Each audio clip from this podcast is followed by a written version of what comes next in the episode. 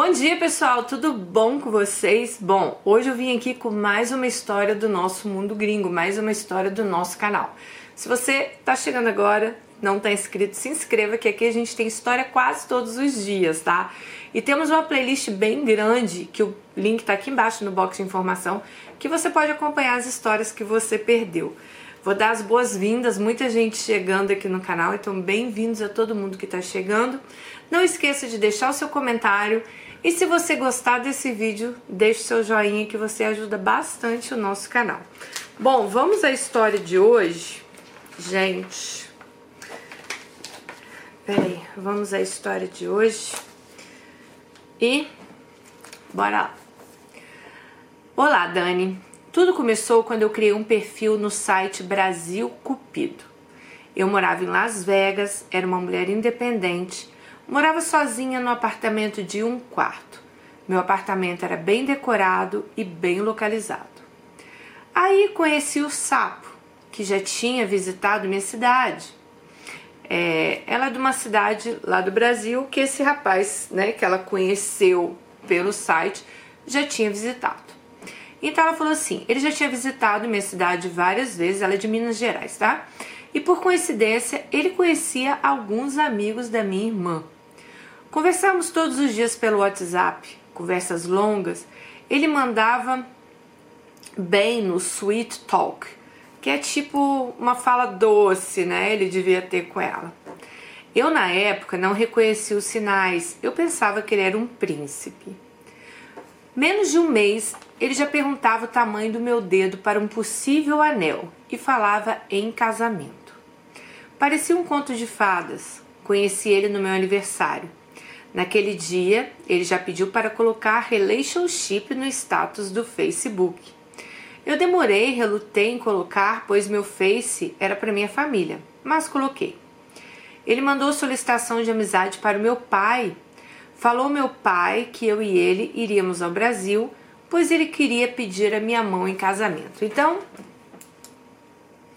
no dia que eles realmente se conheceram, né? Ele já pediu para ela trocar. Gente, sério, essas coisas é um primeiro sinal. Eu tenho muito medo desses negócios também de começar a adicionar pai, mãe, tio, tia, amigo, amiga, porque eu já passei o maior terror por causa disso e eu acho que eu já até contei a vocês aqui um imbecil de um inglês que eu conheci quando terminei com ele. Ele foi lá no perfil do meu filho, da minha filha, eles eram crianças e falou um monte de besteira. Então, assim, muito cuidado, muito cuidado. Hoje em dia eu fico muito assim, com o pé atrás. Se eu não conhecer muito bem a pessoa, não, minha filha, para que, que você vai querer, né? Botar minha família toda aí? Não. Bom, Dani, eu já fui casada. Gente, ela mora nos Estados Unidos, tá? Vocês viram em Las Vegas, né? Bom, Dani, eu já fui casada aqui nos Estados Unidos, mas não deu certo. Depois do divórcio, eu dediquei a minha vida profissional. Meus pais ficaram encantados com ele. Minha mãe chegou até a olhar festa de casamento. Meu pai comprou caixas de espumante para um possível casamento. Toda a família estava de amor por ele. Bom, o sapo morava no Nebraska. Gente, ela é de Los Angeles. O cara lá no Nebraska, lá no, no meio do país. Hum, Então, assim, seria uma mudança meio drástica. Bom, chegou a minha vez de visitá-lo. Lembro que quando fui na minha hairstyle, ela me perguntou: What are you going to do in Nebraska? O que, que você vai fazer no Nebraska? Porque não tem nada lá, né, gente? Aí a cabeleireira falou: There is nothing there. She's also sad. That's the middle of nowhere. Então a cabeleireira falou pra ela: O que, que você vai fazer no Nebraska, mulher? Tem nada lá, aquilo lá é no meio do nada, né? Bem, como diz meu pai, quem avisa amigo é, né? Quando visitei ele, ele foi um príncipe. Eu percebi que o carro dele não tinha o espelho do passageiro e que ele morava no basement da mãe. A mãe, quando me conheceu, foi muito boa. Falou que ele já tinha sido casado e que a ex-esposa tinha o traído. A ex engravidou de outro. A mãe falava que a Isa era uma bruxa. E foi aí que ele me convidou para morar com ele. A mulher está lá em Las Vegas com a vida dela, né? pronta. Caiu lá no Nebraska. Quando fomos alugar um apartamento, então ela aceitou morar com ele, né? Quando fomos alugar um apartamento, falei que queria algo perto de groceries, nada isolado. Ela queria perto de mercadinhos, né? Não queria ficar nada isolado, porque no Nebraska tudo deve ser muito longe, né? Ele falou que o melhor apartamento seria num campo de golfe. Dani, era longe de tudo, parecia uma fazenda. Bom, meu último dia em Las Vegas, gente, Las Vegas, cidade luz. Ela acostumada com aquele papapá, papapá, ela ia morar num campo de golfe no Nebraska. Foi triste ver tudo que eu construí indo embora. Doei meus móveis, joguei algumas coisas no lixo, mas eu tinha certeza que eu tinha encontrado o príncipe da minha vida e eu seria feliz. Quando cheguei no Nebraska, no primeiro dia, vi que não tinha toalha para tomar banho, que os talheres eram de papel, os pratos eram de papel. O quarto tinha a cama dele e uma TV de 32 polegadas. Eu pensei, nossa, tem uma semana que ele mora aqui, como ele tá tomando banho? Aí eu percebi que ele não tomava banho e ele nem tinha se preparado para minha chegada. Eu tive que comprar tudo de cozinha, sofá, TV. E o dia que falei que queria sair para comprar uma toalha, ele falou que a mãe tinha umas toalhas velhas para do. Ai, vocês me deixam nervosa, gente. Eu não aguento mais tomar Rivotril nesses vídeos. A mãe tinha umas toalhas velhas para doar. Bem, eu sou simples, mas eu gosto de viver com dignidade. Eu não me sentia em casa naquele apartamento. E começou o nightmare, o pesadelo. Eu percebi que ele não me tocava sexualmente. No primeiro fim de semana meu, né? Ele queria jogar golfe em vez de me mostrar a cidade. A mãe muito controladora. Vi o Instagram dele e vi que ele seguia transgender. Então ele seguia alguns trans, né? Transsexual, né? Comecei a me sentir triste e desenvolvi uma gastrite. Quando eu reclamava da falta de sexo, ele falava que era porque eu estava doente. Como também percebia que a vida financeira dele era uma bagunça. Dani, eu tô recebendo unemployment, que é quando você fica sem trabalho, né? Tipo seguro-desemprego no Brasil. Eu tinha que pagar quase tudo. Eles faziam de coitado e culpava o student loan, que é um empréstimo para estudantes, né, que ele devia ter pego. Até o conserto do carro dele eu tive que pagar. Se eu queria ir num restaurante, na maioria das vezes eu tinha que pagar. Um dia ele saiu com amigos e não atendia meu telefonema. Eu passando mal. Ele era meu único contato, eu não conhecia ninguém lá. Bom, em junho, eu fui para a emergência do hospital e descobrir um linfoma que poderia ser um câncer. Fiquei uma semana no hospital, fiz biópsia. Quando cheguei em casa, no primeiro dia, depois de ter tomado um painkiller, ele me fala que eu não estava doente. Eu fiquei muito chateada. Nesse mesmo dia, eu descobri que ele tinha um vibrador. Fiquei mal com a sensação de ter sido enganada. Coloquei algo no Face pedindo ajuda e a mãe dele me chamou de mentirosa. Bem, no outro dia, ele e a mãe tiraram todos os pertences da casa, até o colchão. Eu chorava e implorava para deixar eu dormir na cama. Ele falou que era para eu dormir no chão ou no sofá que eu comprei. A mãe fazia vídeo meu quando eu estava chorando. Naquele dia eu sofri palpitações e descobri que eu tinha síndrome do pânico. Fui parar na emergência novamente. Minha ferida acabou inflamando, tive febre. E além do mais, eu tinha duas cachorrinhas, né, Yorkshire. No outro dia, recebi o Animal Control falando que ele fez uma denúncia falando que eu não tratava bem meus animais. Minhas cachorrinhas, Dani, são como minhas filhas. Bem, o oficial viu que era tudo mentira e que eu não conhecia ninguém no Nebraska. De novo, ele volta com a mãe e recolhe alguns objetos. Eu sentia medo e chorava e a mãe dele filmando como se eu fosse um bicho. Comecei a ficar muito mal emocionalmente e acabei indo embora para Flórida, onde eu tive suporte. Bom, eu já estava me recuperando, tinha bloqueado ele e recebo um e-mail dele. Me... Olha, tô até com medo de ler essa, essa, essa parte. Aí recebo, fiquei até gaga. Recebo um e-mail dele me pedindo desculpas, falando que eu era mulher da vida dele. Siri, fica quieta, pelo amor de Deus. Gente, pega o Rivotril. Eu dei outra chance.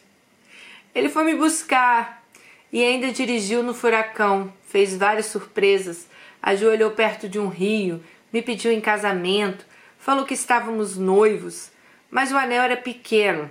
Ela até mandou uma foto, tá, gente? Eu não vou, eu acho que eu não posso botar as fotos, mas o anel pegava aqui no dedo dela, tá? Ela me mandou fotos do apartamento, como que era, realmente ele tirou tudo, uma bagunça. Falou que estávamos noivos, mas o anel era pequeno. Por duas semanas tudo ficou bem. Até a vida sexual estava boa. Ele parecia o sapo de Las Vegas pelo qual eu tinha me apaixonado. Um belo dia, arrumando a casa, encontro um pacote de camisinhas aberto embaixo da cama e um pacote de calcinhas GG e uma garrafa de Pepsi com camisinha. Gente, a garrafa de Pepsi estava com uma camisinha. Vocês entenderam, né? Não preciso explicar, né? Dani, comecei a sentir nojo dele. Mas eu, desempregada, sabia que seria que muito difícil eu sair dali naquela situação. Eu me sentia numa prisão. Ele falou que eu estava doida em relação ao pacote de camisinha e as calcinhas eram de presente para mim. Mas ele viu que tinha errado o tamanho e jogou as calcinhas fora. E a garrafa de Pepsi era só uma brincadeira que ele estava fazendo. Ele até comprou rosas, mas parecia que o encanto tinha acabado. Tinha algo errado ali. Nunca ele me convidava para um date. Sempre tinha que sair eu, ele e os amigos. Ele falava que eu era controladora mas eu queria atenção e amor. Eu, pedi, eu perdi meu amor próprio, eu tinha que implorar pela atenção dele. Meus dias eram tristes. Um dia ele chegou a mandar mensagem à minha família falando que eu era doida. Meu pai pediu para ele me levar ao médico, mas ele nunca se preocupou. Chegou setembro, os amigos convidaram eles para acampar. Mas uma amiga dele chegou para ela e falou: Olha, cuidado que eles vão rir do seu sotaque. Porque lá no Nebraska, né, gente, não deve ter muito imigrante, eles não devem estar muito acostumados com imigrante. Então iam rir, né? Eu falei a ele que eu não queria ir. Mais uma vez, passei três dias na solidão e me sentindo mal pelo que eu fiz com a minha vida. Nisso, ganhei 40 pounds. 40 pounds, ai, não sei fazer essa conta, mas botei que uns 20 e poucos quilos. Eu não me cuidava, mas minha felicidade era comida. Ele não atendia meus telefonemas e quando atendia ele estava bêbado e os amigos riam do meu sotaque. Ele tinha um amigo da Venezuela que era gay. Um belo dia resolvi sair com esse amigo quando eu tive outra briga com o sapo. Esse amigo estava bêbado e falou que gostava de mim, mas que tinha oito anos que o sapo não tinha namorada.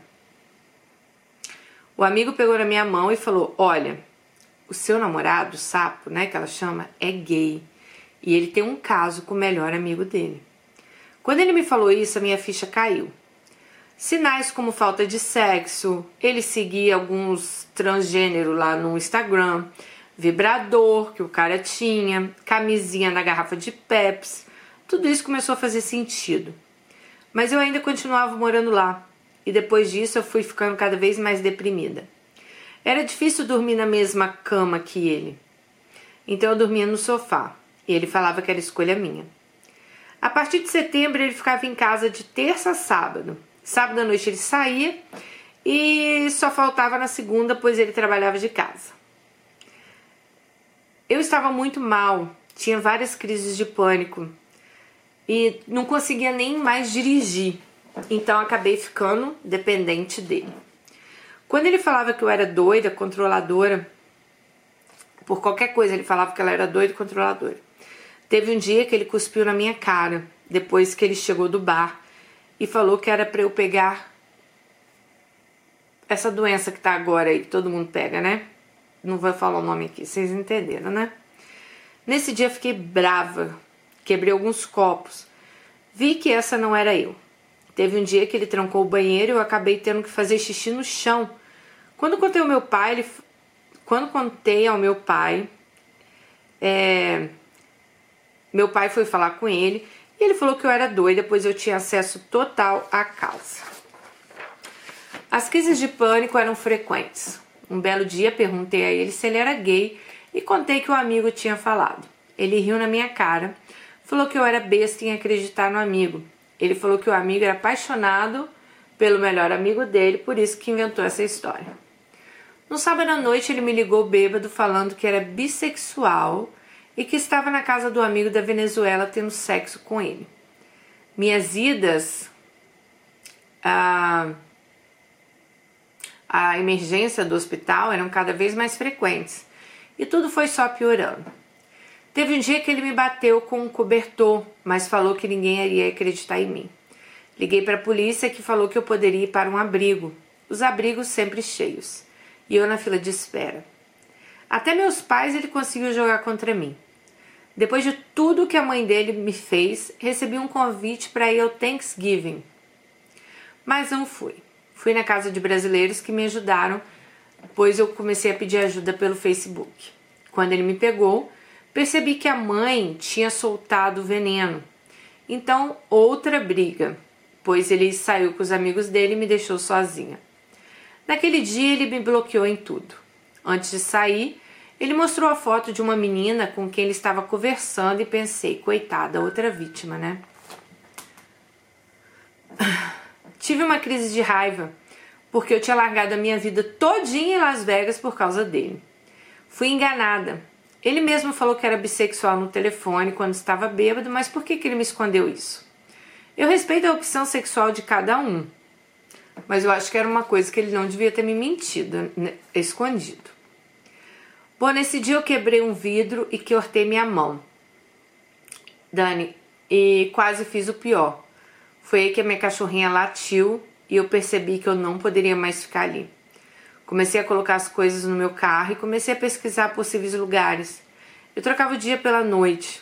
No domingo, quando eu saí para jantar, vi vários sacos de lixos na porta com pertences meu e eu não consegui entrar. Ele falou para eu ligar para a polícia. Como ele ligou primeiro, ele falou que eu era ladra, mas o policial falou que ele não podia me colocar para fora.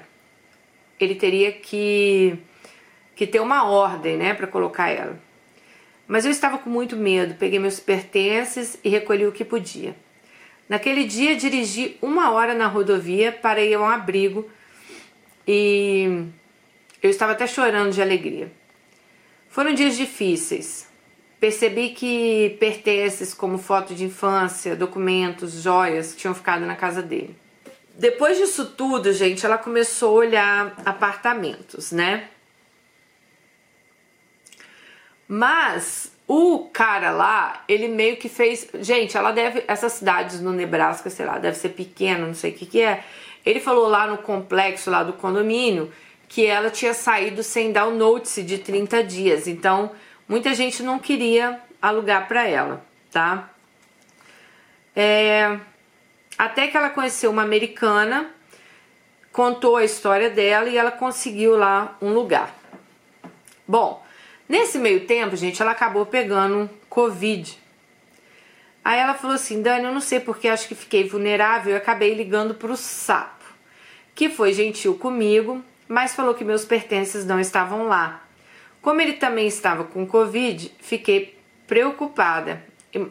Amiga, preocupada com esse bastardo, era para deixar ele morrer. Fiquei preocupada, mandava mensagens, perguntava como ele está. Percebi que algo muito sério estava errado comigo. Foi aí que eu resolvi procurar uma psicóloga brasileira. Bom, gente, então ela começou a fazer terapia online. Mas Dani, eu continuava dependente desse abuso. Recebi mensagem deles falando que ele me odiava. Essa, essa Siri hoje tá demais aqui. É... Depois ele mandava falando que eu era uma boa pessoa. Quem precisava de psicólogo é esse homem, né? E como um patinho eu caí na conversa. A última conversa ele falou que eu era a pior pessoa do mundo. Que a nova namorada dele mora perto da casa da minha amiga e que às vezes poderia vê-lo com ela. E de novo ele falou que sou uma doente mental. Tive uma crise e minha terapeuta pediu para que eu não contactasse ele mais, pois cada vez que tem contato ele provoca ele provoca uma destruição em mim, né? Bom, Como ela falou para ele que não sou doida e que estou sofrendo por causa dos abusos sofridos por ele. Ele ainda me difama com os amigos da minha irmã. Bem, mas essa é uma história muito parecida com Dirty John, temporada 1 da Netflix, que mostra o que é uma pessoa narcisista. Bom, ele está de volta ao site Brasil Cupido. Espero que ele não consiga fazer uma nova vítima. Sinceramente, entendo porque a ex o traiu. Minha recuperação será longa. Tenho muito apoio da minha terapeuta, família e amigos. Me sinto numa sensação de medo quando eu penso nele. Tudo na vida é uma lição. Eu nunca pensei em morar no Nebraska, mas tudo na vida é temporário. Infelizmente, as, as fotos de infância da minha história foram perdidas sendo que ele não quer devolver. Ele continua me difamando como doida, me dá revolta, sabe? Mas hoje eu vejo que eu fui vítima dele. Graças a Deus, minha biópsia foi negativa. Também venci o pânico de dirigir, por, que tive por causa desses abusos. Conheci uma amiga maravilhosa que me ajudou muito e estou recomeçando como um fênix, aquele pássaro, né? Que renasce das cinzas. Desculpa a longa história, obrigado pelo seu canal. Espero um dia ter um grupo de apoio no WhatsApp para ajudar mulheres aqui nos Estados Unidos vítimas de abuso. É... Então, gente, ela pede que vocês tomem muito cuidado quando vocês conhecerem, né, homens nesses sites. E eu penso hoje, se eu nunca tivesse respondido aquela, aquela mensagem, talvez eu estaria ainda com a minha vida feliz em Las Vegas. Na verdade, a carência faz ver o amor onde não existe, ela disse. Alice, muito obrigada pela sua história. Eu acho que a sua história é uma típica história, sim, de mulher que sofreu um abuso, né? É, violência psicológica. Bom, tem vários fatores aqui. Eu acho que a gente tem que ter muito cuidado, sim, quando conhece uma pessoa. Já é, gente, já tem que ter muito cuidado quando você já conhece uma pessoa tete a tete ali, ó, cara a cara. Quem dirá online, né? Porque eu falo para vocês, online a pessoa ela pode ser qualquer coisa que ela quiser. Ela inventa um personagem ali e vai levando. É... Segunda coisa, não larguem a vida de vocês assim tão rápido. Você não deixou muito claro aqui quanto tempo mas deu a entender que vocês se conheceram e logo você largou toda a sua vida para ir para o Nebraska. Realmente um lugar que não tem nada, né? No meio do nada. E não é nem só a questão de não ter nada, porque deve ter gente no Nebraska que ama morar lá, né? Mas você largar a sua vida, o seu modo de vida, o seu estilo de vida lá em Las Vegas, que você estava bem, para de repente mudar tudo por uma pessoa que você mal conhece. Eu também larguei minha vida em Londres e vim para os Estados Unidos viver com o Marcos, sabe? Mas assim, poderia ter dado tudo errado, gente. Graças a Deus deu certo. Mas eu olhei muito os sinais antes. Eu vim aqui nos Estados Unidos algumas vezes antes para ver como era o estilo de vida dele. Apesar que eu já era amiga do Marcos, então, como eu já era amiga dele antes, né? Eu já conhecia muito da, da vida dele. Mas mesmo assim, dá aquele medinho, porque, poxa, você tá deixando, querendo ou não, uma vida lá construída para trás. O que eu acho é que se você faz essa troca, né? Eu não tô falando que é para vocês não. Nossa, não, gente, não vai. Vai que você mora aqui, o cara lá no Havaí fala, vem embora. Não tô falando isso. Pode ser que dê certo, né? Como alguns casos dão certo. Mas vá preparada também, né? Quando eu acho assim, quando você chegou lá, a primeira vez que você falou que você foi conhecer ele, que viu que ele morava no basement da mãe, que você já viu.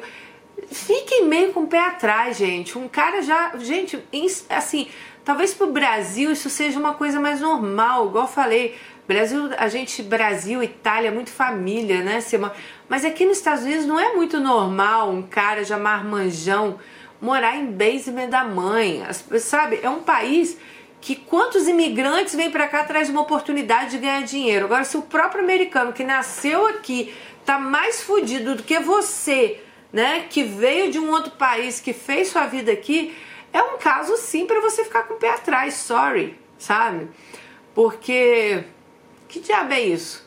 Um país que te dá tantas oportunidades, né, que te dá tanto trabalho, que Bom, tem inúmeros canais de YouTube aí que vocês veem, que fala, que mostra. Eu mesmo tô aqui o que? Vai fazer quatro anos? 17, 18. Acho que vai fazer quatro anos, ou nem sei, gente. Ai meu Deus, sou péssima em data.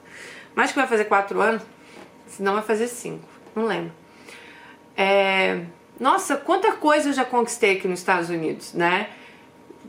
Trabalho numa empresa, já consegui ser promovida duas vezes, já estou num cargo maravilhoso, ganho bem, né? E tantas outras pessoas que também eu conheço que estão aqui, às vezes em situação irregular ainda, mas que também se viram, né? Faz cleaner, faz isso, faz aquilo.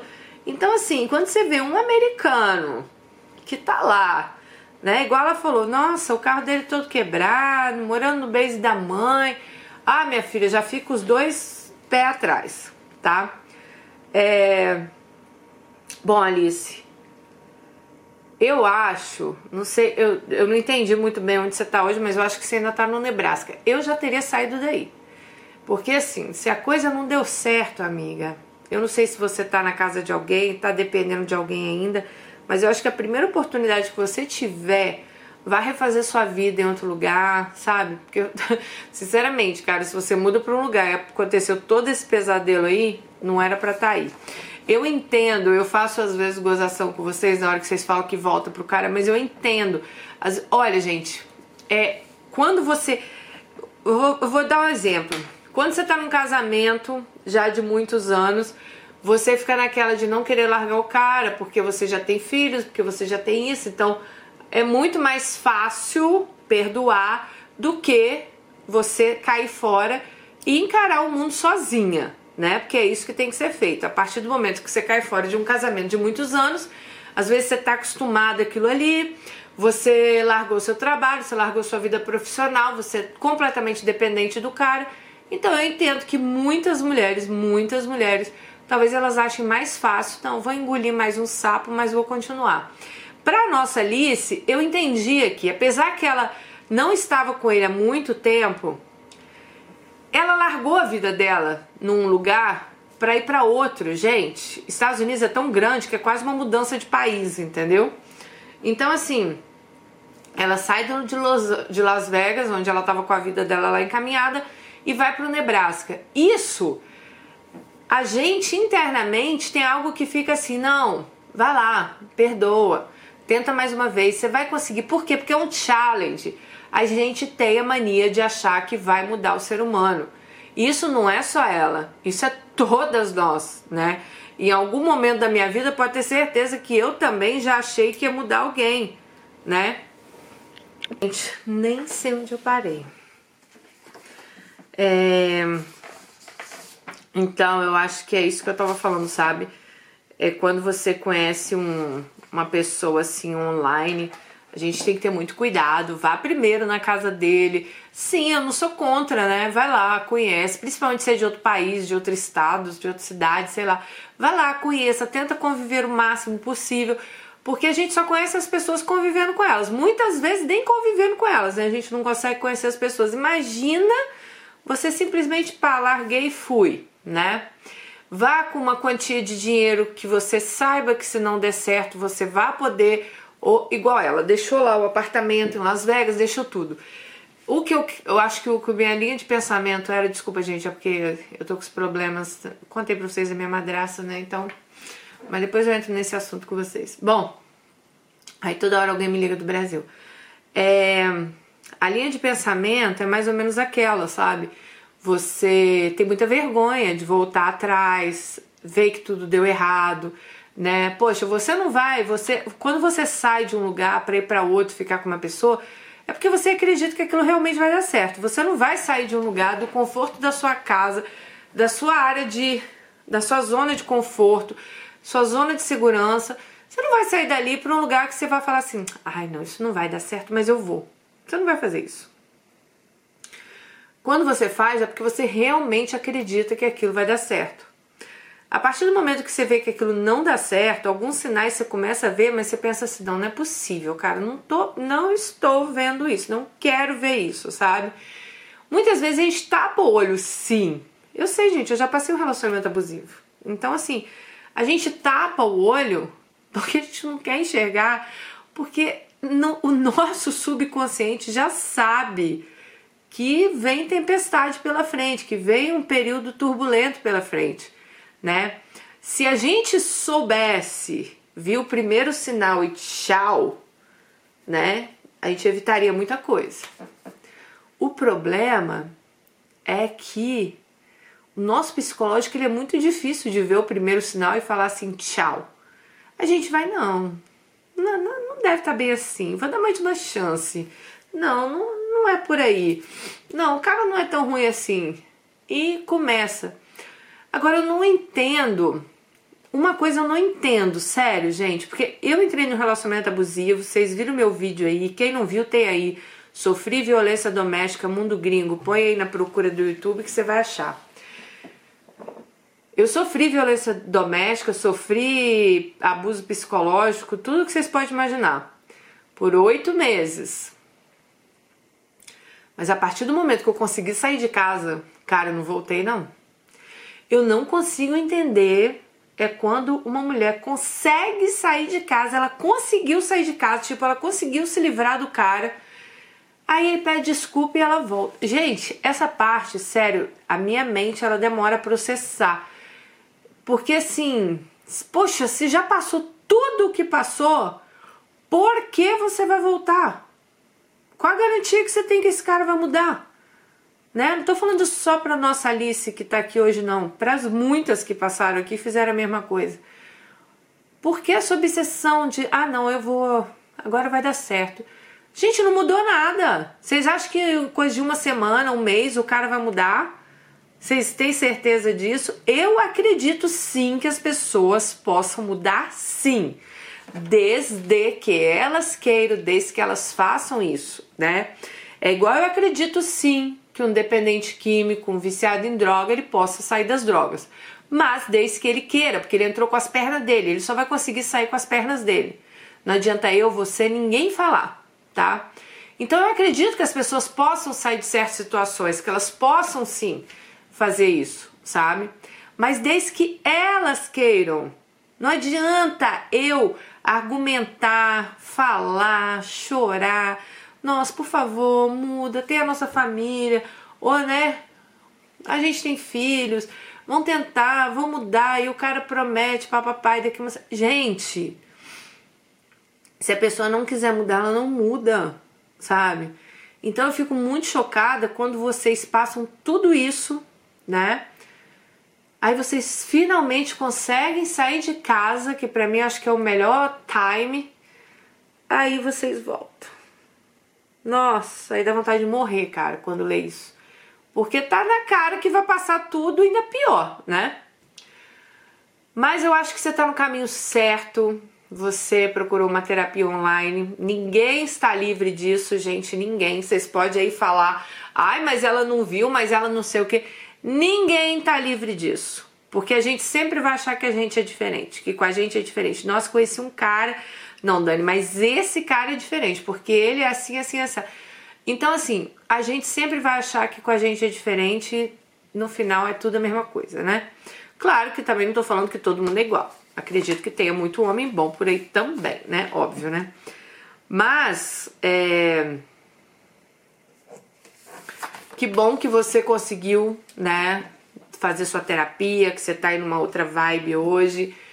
É complicado, né, gente? É complicado porque até gente se reestruturar, mas eu, igual eu digo pra vocês, eu, eu, eu entendi que você continuou no Nebraska, eu já teria saído daí. Também não sei qual é a sua situação financeira, né? Eu também não posso falar, nossa, sai daí. Às vezes a pessoa não tem como sair naquele momento. A gente está numa época de pandemia, a gente entende, né, que muitos trabalhos às vezes estão feito home office, então muita gente não está conseguindo trabalho no momento. Ou eu não sei como tá a sua, você estava unemployed, né? Então ela estava aí já desempregada. Eu sei que é um momento complicado, né? Mas amiga, continue firme. E coitada, olha, eu queria muito que a gente pudesse botar o nome dele aqui ou a foto dele, mas infelizmente pelas regras do YouTube, a gente não pode, tipo, difamar uma pessoa, senão a gente perde até o nosso canal aqui. Então a gente não pode falar o nome, não pode botar, né? Mas igual ela disse, ele tá no Brasil Cupido. Cuidado aí, ó. Americanos do Nebraska, vocês ficam ó, com as orelhas bem abertas aí, pra, se vocês conhecerem algum aí, tá bom? Claro, não tô falando que é todos os americanos do Nebraska, né, gente? Vocês entenderam. Prestem atenção nos sinais, né? Bom, então é isso. Mais uma história aí para vocês pensarem. Nós pensarmos, tá bom? Se gostaram, deixe o joinha. Não esqueça de deixar o seu comentário. Um beijo e até o próximo vídeo. Tchau!